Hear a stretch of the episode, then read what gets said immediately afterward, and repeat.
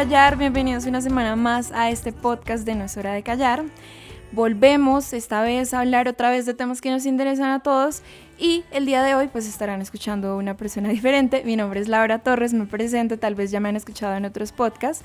Soy una de las mujeres que trabajan No hora de callar. Ginette no puede acompañarnos hoy, pero seguimos acá hablando de temas que nos interesan y el día de hoy vamos a hablar de algo muy importante y que ha adquirido relevancia las últimas semanas, los últimos meses y años en los campos universitarios y es todo el tema de acoso sexual en universidades. En febrero de este año la Universidad de los Andes tomó la decisión de destituir a Adolfo Mezquita eh, del Departamento de Biología y de la Facultad de Ciencias de la Universidad de los Andes y meses anteriores la Universidad Nacional también tomó la decisión de destituir a Freddy Monroy, quien fue denunciado por acoso sexual por varias universidades y luego reconfirmó el fallo de primera instancia y lo inhabilitaron por 20 años. Entonces el día de hoy queremos hablar de este tema, pero más importante aún queremos hablar de todo el trabajo que grupos de mujeres y colectivos dentro de las universidades han hecho para poner este tema sobre la mesa y para que las universidades efectivamente empiecen a prestarle un poco de atención. Hoy nos acompaña Male Oribe y Beatriz Ramos de el colectivo No es Normal de la Universidad de los Andes. Bienvenidas chicas. Hola Laura. Muchas gracias. Gracias. eh, Laura, mira, yo quería primero empezar por decir que no somos colectivos, sino que somos colectivas. Eh, y eso es muy importante porque acá no, no nos representa en principio lo masculino, sino que reivindicamos, digamos, el ser mujer y el ser femenina en esta, en esta lucha somos colectivas y no colectivos. Listo, colectivas. Eh, bueno, pero entonces cuéntenme, ¿cuál ha sido todo el trabajo que ha hecho? No es normal los últimos años en la universidad. Entiendo que también están en otras universidades distintas a la Universidad de los Andes. No, pues en realidad no. No es normal. Em, a ver, te contamos, Beatriz y yo nos complementaremos. Em, no es normal, es una colectiva de género que nace hace cinco años en la Universidad de los Andes, digamos, frente al silencio Em, que se daba en torno a violencias de género, acoso, violencia sexual y demás dentro del campus. Entonces había como una gran normalización de lo, de lo que estaba pasando eh, y un silencio. Entonces, No es normal nace como una forma de visibilizar los casos de violencia de género que se estaban dando dentro del campus. Recogían una cantidad de testimonios de personas a las que les estaba pasando esto. Por ejemplo, eh, hay uno que recuerdo y que siempre repito, eh, que es una chica a la que un profesor el primer día de clases le dijo, yo no recuerdo caras, yo recuerdo piernas, ¿ya has visto clase conmigo antes? Entonces, no es normal, recogía esos testimonios, los pegaba en las paredes y en redes sociales y decía cosas como que un profesor no sexualice en un aula de clase no es normal. Entonces no es normal, nace como con esa intención de nombrar y de visibilizar las violencias de género y en el camino pues nos hemos venido dando cuenta, en la medida también que han cambiado las generaciones, que esa labor no se puede desligar de un trabajo de pedagogía de género. Entonces, hacemos todo un trabajo de denuncia, estuvimos presentes en la creación del protocolo MAD, que les podemos contar un poco más ahora de qué se trata, y ahora em, llevamos también a cabo una labor pedagógica de abrir espacios para hablar de género, no en los términos que nos ponga la universidad y que consideren ellos que, que se debe hacer, sino en los términos de nosotras en cuanto estudiantes, en cuanto activistas, en cuanto personas que se están preguntando por esto de distintos lados, pues hacemos eventos y pedagogías a nuestra manera. Eh, se intentaron hacer varias réplicas en las universidades, en otras universidades, creo que en la Javeriana, en el Rosario, en el externado, pero no, no fueron exitosas pues nosotras como que les permitimos ser muy independientes y no, no se hizo. Lo que, hemos, o sea, lo que hemos optado por hacer en los últimos años ha sido crear una red de colectivas aliadas estudiantiles.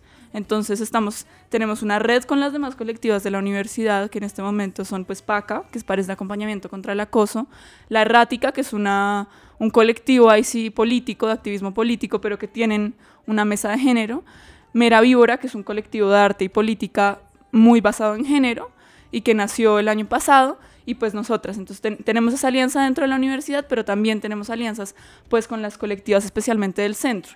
Y cada vez más estamos como pronunciándonos con respecto a lo que pasa en las otras universidades, haciendo eh, performances y cosas en conjunto, pero pues sí, como que no es normal, es de los Andes, pero está articulada a, a, los movimientos estudiantiles feministas de las demás universidades. Eh, no, pues en ese sentido como que hemos organizado además de todas estas denuncias públicas y a través de redes, eh, varios eventos a lo largo del semestre. Entonces tratamos de abrir espacios en los que las chicas y algunas otras personas, por, por ejemplo, personas trans y personas no binarias, también puedan acercarse a estos espacios. Y em, son espacios informales, por ejemplo, cafés, eventos, conversatorios que organizamos también fuera de la universidad para que pues el acceso sea más fácil no solo para personas eh, estudiantes de los Andes sino también para eh, estudiantes de otras universidades o personas que inclusive no sean eh, estudiantes. Y a la vez desde hace como un año no es normal trabaja también un poco de la mano con la institución también como para em, hacerle ver las problemáticas que nosotros encontramos y mostrarle los diagnósticos que nosotras vemos en cuanto a acoso sexual y violencia de género. Entonces, dentro, por ejemplo, de los comité, del comité de la universidad que se encarga de hacer todas las medidas preventivas en cuanto a maltrato, acoso, amenaza, discriminación, violencia sexual y o de género, hay una representante del, del colectivo, de la colectiva. Quería preguntarles cómo ha sido todo ese camino estos últimos años para poner el tema sobre la mesa, no solo con estudiantes, sino también con la institución, cómo llegaron a poder entablar lazos y trabajo con la universidad y cuál ha sido la respuesta que esta les ha dado frente a todo el trabajo que ustedes hacen. Pues la verdad ha sido muy difícil. Em, las chicas que crearon No es normal, pues de la mano de la profesora Isabel Cristina, Em, y las que crearon PACA también han sido amenazadas muchas veces, especialmente pues en esos primeros años eh, por grupos como chompos y cosas por el estilo y durante, digamos, antes de que, se antes de que existiera el protocolo MAD, pues las personas que hacían activismo feminista realmente estaban en peligro, o sea, estaban en peligro de ser violentadas virtualmente o físicamente. Entonces, eh, a, las fundadoras de No Normal varias veces las amenazaron, eh, las acosaron, les llegaban mensajes violentos a sus redes, etcétera, etcétera, y había como, o sea, había una cosa de riesgo metido en el activismo que no está totalmente, o sea, que, sigue existiendo en cierta medida, pero pues cada vez menos. Eh, la relación con la institución es dificilísima. O sea, yo me frustro todas las semanas con las respuestas de la institución. Digamos, el protocolo MAD se creó y Beatriz nos puede contar un poco más porque ella es nuestra representante en el comité MAD eh, actualmente, al igual que Angélica Rodríguez de Paca. Eh, pero el protocolo MAD se creó y la universidad como que dio por sentado que ya estaban lográndolo. O sea, ellos sí han, abierto espacios para, para, para, mm, para reformar el protocolo MAD y como mejorarlo en la medida en la que reciben casos, pero sí han, sido, sí, han estado muy conformes con ese protocolo como si fuera suficiente. Y no, no. El protocolo tiene muchas fallas de las que también podremos hablar más adelante, pero ante todo la institución pues le cuesta mucho trabajo hablar de género de una forma que irrumpa. Sí, digamos, hay una, hay una cantidad de prácticas eh, inscritas en la cotidianidad de las personas y de las facultades que les cuesta mucho trabajo soltar. Entonces, pues quieren hablar de, de, educación sexual, pero no de consentimiento. Y entonces es toda una lucha ponerlas a hablar de consentimiento. Tienen el protocolo MAD y cuando hacemos un destapa a la olla, pues les da un resto de miedo, entonces dicen que como hay vías institucionales de denuncia, no deberíamos denunciar públicamente. Y eso sí es como ustedes no entienden nada. Si, o sea, si piensan que, que, que, las denuncias a puertas cerradas son lo único que sirve en este país, pues entonces no entendieron nada porque precisamente estamos buscando abrir espacios en, donde de entrada se les crea la víctima frente a una institución que normalmente no le cree, que la revictimiza, a un sistema mismo que es patriarcal, a un CEU que también es patriarcal, digamos, a una cantidad de instancias en donde, en donde la víctima pasa digamos, también hay que cuestionar esa, esa categoría, pero donde la denunciante pues ser revictimizada, eh, nosotras consideramos que abrir espacios de denuncia colectiva y pública es fundamental y la institución pocas veces entiende eso.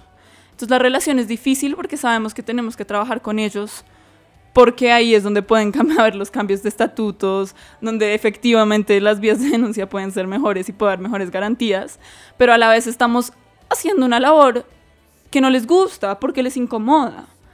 Y les incomoda mucho. Entonces, muchas veces, digamos, por lo que optan y las iniciativas que terminan eh, em, apoyando son unas de pues, feminismo liberal que, que, que trate estos temas con pañitos de agua tibia y les diga que es suficiente con la igualdad salarial, que sí es un problema, pero no hablan de temas estructurales. Entonces la relación con la institución es realmente muy difícil, eh, pero ahí vamos, pues como en la lucha. Eh, sí, digamos, trabajar, bueno, uno es importante que igual dentro de la institución y de los comités que plantea la institución, eh, haya cierta representación de estas colectivas feministas que hay en la universidad, porque de otra forma el trabajo es mucho más difícil y la manera como ellos ven la violencia de género, eh, pues realmente implicaría unas rutas de atención y unas medidas preventivas que no irían en línea con las maneras como nosotros pensamos la violencia de género. Entonces, en ese sentido, sí nos parece muy importante igual trazar ciertos encuentros entre la institución y nuestro trabajo como colectivos para de esa forma responder mejor ante la violencia patriarcal. Entonces, claro que es difícil y creo que han, han sido cinco años de muchos retos y de muchas luchas y inclusive de costos emocionales para quienes trabajamos dentro eh, de la mano de la institución, porque a la vez que estamos tratando de hacer lo mejor que podemos como estudiantes para poder eh, realizar y mm, protocolos y Em, medidas preventivas y demás, igual la institución, hay muchas trabas en las que nosotras ya no podemos hacer mayor cosa e igual pues realmente eso implica unos costos para nosotras como representantes de colectivos muy grandes. Em, por ahora con la institución, pues realmente lo que dice Amalia es muy cierto, como que sea, hay unos protocolos en los que solo se piensan medidas preventivas para cuando ya hay situaciones de violencia de género. Entonces, hay la institución toma ciertas medidas en cuanto a académico, en cuanto a seguridad, en cuanto a apoyo emocional e inclusive en cuanto a eh, asesoría jurídica, pero es cuando la violencia ya ha sucedido. Nosotras hemos intentado llevarle eh, por medio de, Canatura o inclusive al nuevo rector o trabajando de la mano con Boots Person, tratar de llevarle ciertas em, medidas que van más allá de una eh, respuesta cuando ya la violencia em, pues tiene sus secuelas más, más pues tangibles pues. Y es, em, por ejemplo, lo que se llama Amalia de hacer campañas en cuanto a consentimiento. Entonces, más como prevención frente a la violencia de género. Y a la vez, eh, el protocolo solo cubre em, medidas preventivas, pero después de eso, en cuanto a procesos disciplinarios o en cuanto a qué se hace cuando eh, mi agresor igual está... Pues estudiando conmigo y también comparte una carrera conmigo o inclusive cuando se opta por expulsarlo, la universidad tampoco se ha, pensado en qué hacer frente a esto. Y pues nosotras, obviamente en nuestros intentos también pensamos la justicia también en los términos feministas, en que no se trate solo de expulsar agresores, sino también qué se hace con respecto a eso. Y pues eso es realmente como las tareas que encontramos como más y los retos más importantes que hemos encontrado. sí, ahí yo quería agregar algo pues que es muy importante y es que la universidad pocas veces se piensa la particularidad de la violencia de género. Y eso es fundamental, porque dentro de los estatutos de la universidad, que es un poco lo que Beatriz estaba contando, el protocolo sienta medidas preventivas, pero una vez se abre un proceso disciplinario, no hay expertos en género ahí. Hasta ahora que el protocolo está asignando a un experto en género para acompañar em, en los procesos, pero las personas que efectivamente toman las decisiones no saben de género. Y dentro de los estatutos mismos, estas faltas de acoso, si es, si es que se nombran, porque no en todos se nombran, pero si se nombran, son como faltas otras además del plagio. ¿Sí? O sea, primero, la principal falta en las universidades es el plagio y luego viene la violencia sexual, la de género y el acoso y demás. Y eso es gravísimo, porque entonces, digamos, lo miden en los mismos términos. Y no se dan cuenta que estas violencias son particulares, hacen parte de unas estructuras muchísimo más grandes que se imbrican con clase, que se imbrican con raza, que se imbrican con una cantidad de otras cosas, y que en la medida en que no puedan entender esa particularidad de la violencia, pues no van a poder responder bien y mucho menos van a poder sancionar bien. Y ese tema de la sanción es complicadísima, y esa es como la gran lucha que estamos llevando a cabo ahorita, y es que nosotras queremos que haya un comité especialista en género sancionando los casos de violencia de género y no un comité específico de cada facultad. Eso es revolucionario, porque eso supuestamente no puede pasar. o sea, la verdad no nos importa si piensan que no puede pasar, o sea, tiene que pasar.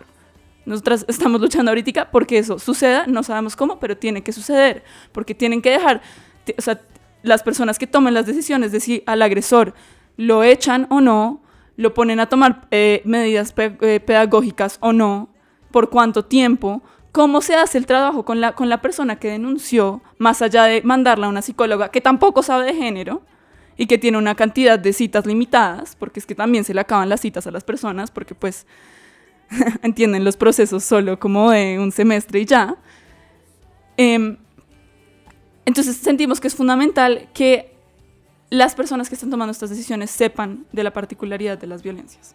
Y, eso la universidad apenas lo está empezando a entender y apenas lo está empezando a escuchar. Y sí, Alejandro Gaviria ha mejorado mucho. nos escucha y está diciendo pues abiertamente que el tema del acoso eh, es prioritario para su agenda en la universidad. Pero bueno, vamos a ver. Pues estamos viendo, ¿sí? Porque estamos en cambio de estatutos ahorita y esa es como una de las grandes áreas en las que estamos luchando. Ha sido un camino lleno de retos eh, y me imagino lo frustrante que puede ser a veces para ustedes.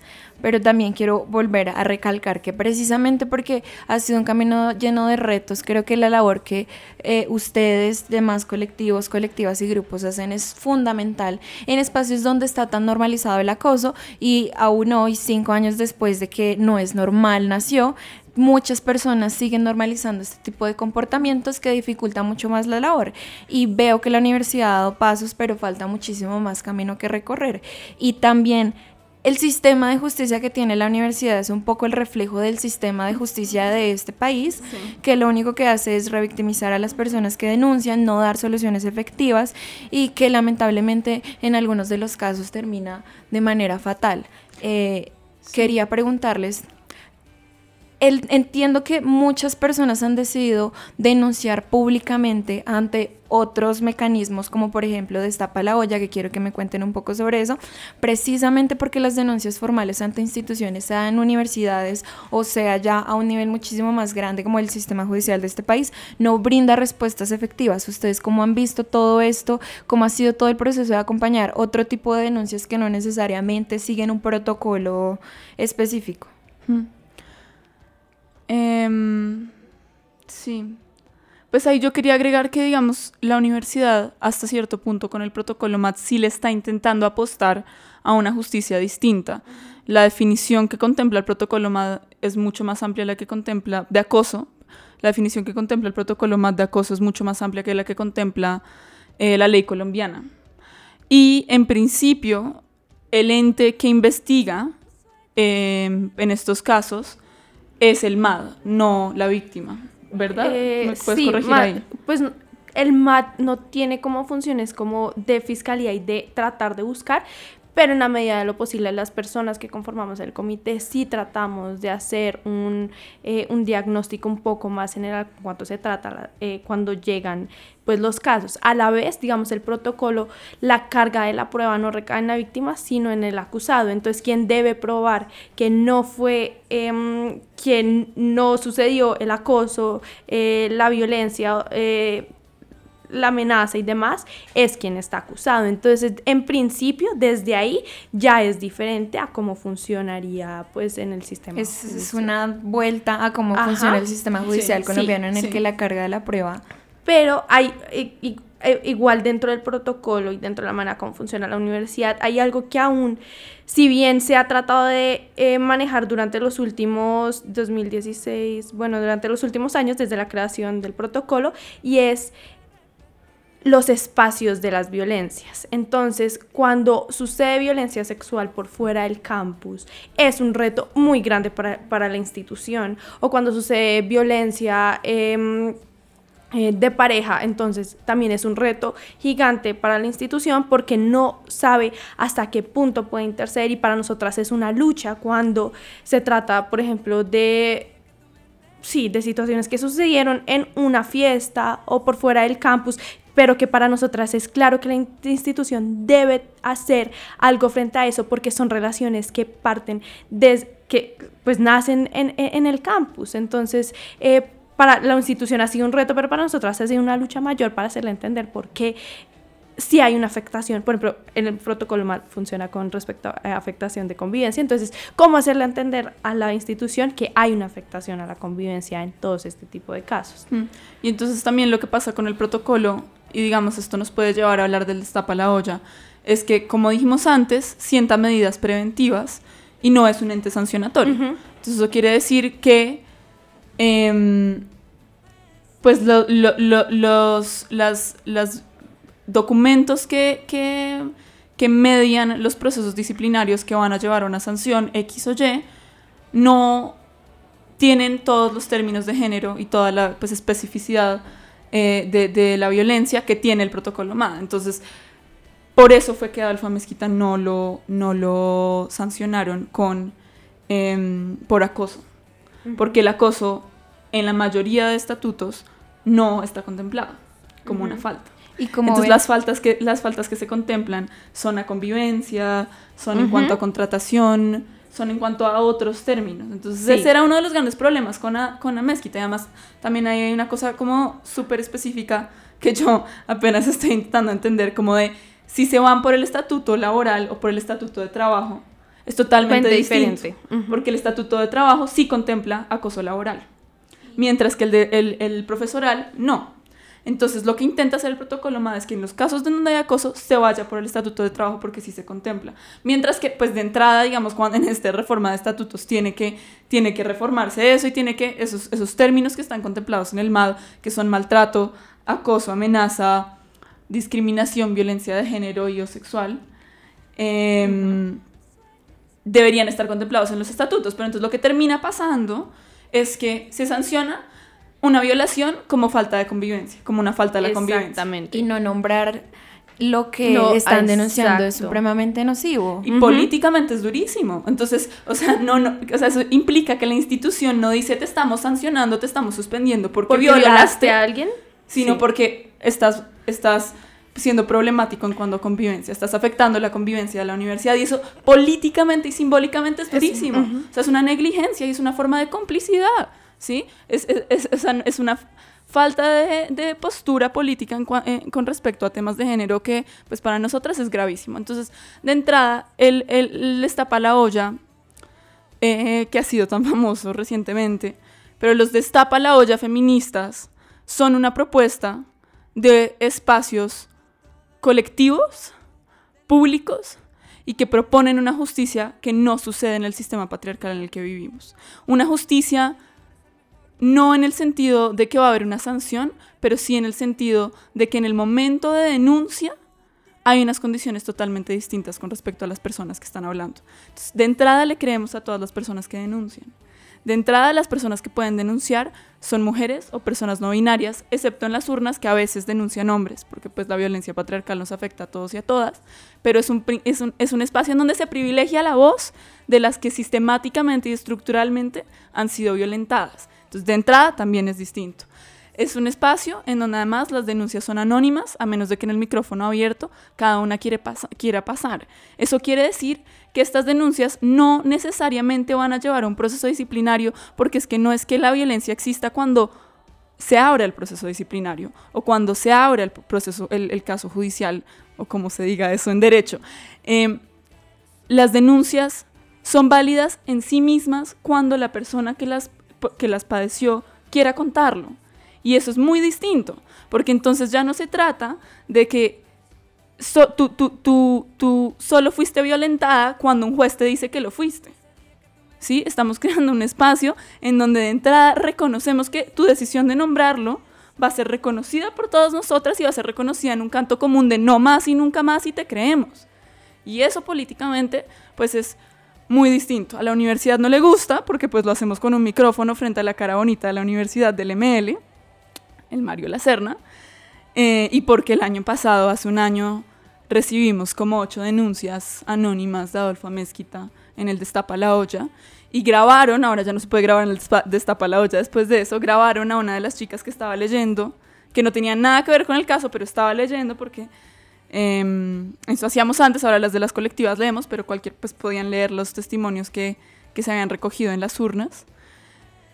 Y bueno, pues em, terminamos, pues terminaron en tuteladas las personas que leyeron involucradas ahí. Em, pero entonces a la universidad no le gusta porque siente, como dije antes, que es suficiente que haya denuncias a puerta cerrada y que las denuncias a puerta cerrada, pues, lleguen o no a hacer algo, pues son suficientes porque la justicia que ellos plantean es suficiente. Entonces les tapa la olla. De entrada es contestatario. Bueno, se nos está acabando el tiempo, Malia Beatriz, pero antes de terminar, pues quisiera preguntarles a ustedes cómo ven el panorama y el trabajo a partir de ahora, después de esta decisión de la universidad y de otras decisiones que han tomado otras instituciones, y cómo ven todo no solo en la Universidad de los Andes, sino en general en el país y en otros espacios universitarios. Yo veo el panorama un poco mm, alentador en la medida en que veo a las colectivas trabajando. De otra forma no lo estaría. Entonces, por ejemplo, em, ahorita, después del destapa la olla del 8 de marzo pasado, han habido otro tipo de denuncias en las que se ha despertado también la atención de personas que antes no estaban prestando atención a este tipo de violencias, por ejemplo, en la Facultad de Ciencias Sociales. Entonces, veo un panorama alentador porque hay un montón de chicas y cada vez somos más metiéndole cabeza a esto y pidiendo que nos escuchen. Entonces ahora se organizan, por ejemplo, asambleas de género de todas las, eh, de todas las eh, mujeres, estudiantes, profesoras, personas trans y no binarias de solo ciencias sociales. Entonces eso ya marca un precedente. Entonces en ese sentido yo ya un panorama alentador. Sin embargo, eso es con respecto a la Universidad de los Andes. La Universidad de los Andes es de las primeras que tiene protocolo para este tipo de violencias, es de las pocas que tiene un comité como el comité MAT, que si bien tiene sus falencias, puede servir para algo. Hay una cantidad de universidades que aún no tienen protocolos o inclusive las personas que están tomando este tipo de decisiones no tienen ni idea en temas de género. Entonces son decanos que les llegan eh, que ah, hay un caso de acoso acá, bueno, yo veo cómo lo manejo, pero no hay ninguna respuesta institucional frente a eso. Entonces, por ejemplo, casos, eh, digamos, la Javeriana puede tener un protocolo, pero no tiene un comité, quienes están tomando las decisiones ahí, eh, que le están haciendo, a, por ejemplo, a profesoras que están organizando eh, conversatorios en cuanto a aborto, en cuanto a conversatorios feministas, ¿qué, ¿qué pasa ahí con la censura? En los Andes hay ciertos mecanismos y en los Andes no se podría censurar un tipo de eventos como esos. ¿Qué está pasando en otras universidades? Ahí ya la cosa es diferente porque la lucha también es muy diferente y nosotros por un lado tenemos un rector que de cierta forma está muy abierto a escuchar nuestros diagnósticos y nuestros reclamos, pero ¿qué pasa cuando los rectores de las otras universidades no? Ahí el panorama se vuelve un poco más desalentador. Bueno, muchísimas gracias por acompañarnos en este espacio de es hora de callar. Eh, si quieren agregar algo más, claro que pueden hacerlo. Los micrófonos están abiertos para ustedes no solo hoy, sino en cualquier momento. Este es un espacio para que todas las personas que nos escuchan eh, se aprendan de otras cosas. También si quieren escribirnos contándonos su opinión, también pueden hacerlo a través de redes sociales. Si quieren nuevos temas, también pueden hacerlo. Y Amalia Beatriz, mil, mil gracias por estar en este espacio. Eh, como les dije, siempre abierto para ustedes. Y genuinamente espero que el tema de acoso sexual siga teniendo más relevancia en las universidades y que el trabajo de ustedes que han hecho a pesar de todos los retos se repliquen muchísimo más espacios para que efectivamente podamos vivir en lugares seguros para todas las personas que podrían sufrir violencia de género y acoso sexual, estén donde estén. Muchísimas gracias Laura por la invitación. Que sí, qué felicidad estar acá. Bueno, mil gracias. Esto fue todo por esta semana. Nos vemos la otra semana eh, con otro tema. Y recuerden amigos y amigas, no es hora de callar.